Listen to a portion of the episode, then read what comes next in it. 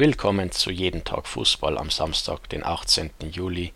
Sommerpause, Sommerpause, Sommerpause. Es gibt keine News, es gibt keine Ergebnisse aus dem deutschen Fußball und dann fragt man sich, was soll man machen? Soll man sich mit seiner ganzen Energie auf die Transfermarktgerüchte, auf die Wechselgerüchte stürzen? Das ist natürlich eine Möglichkeit, das kann man machen, dass man sich anschaut, wer wechselt wohin, wie teuer, wie viel soll es kosten und so weiter, welche Spieler sind im Gespräch.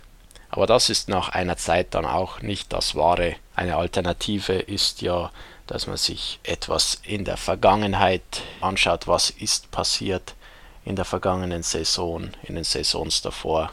Historische, große historische Ereignisse und Momente kann man sich da anschauen besten Sprüche aus der Bundesliga beispielsweise oder ja, die größten Aufreger, die größten Sensationen, dass man zurückgeht und sich diese Momente nochmal anschaut, diese Momente nochmal durchlebt.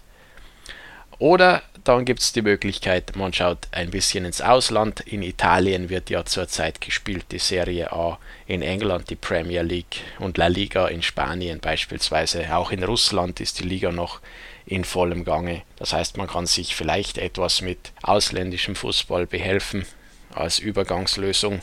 Wenn man es exotisch mag, gibt es äh, in Australien jetzt wieder die A-League, bis es dann mit äh, zumindest dem Europapokal weitergeht und dann im September in ungefähr zwei Monaten mit der Bundesliga in Deutschland, auch mit der zweiten und dritten Liga dann und irgendwann auch wieder mit den Regionalligen. So heißt es erstmal durchhalten, stark bleiben und sich behelfen mit äh, diesen Ersatzthemen, bis es wieder richtig losgeht. Wir hören uns morgen wieder bei jeden Tag Fußball. Macht's gut.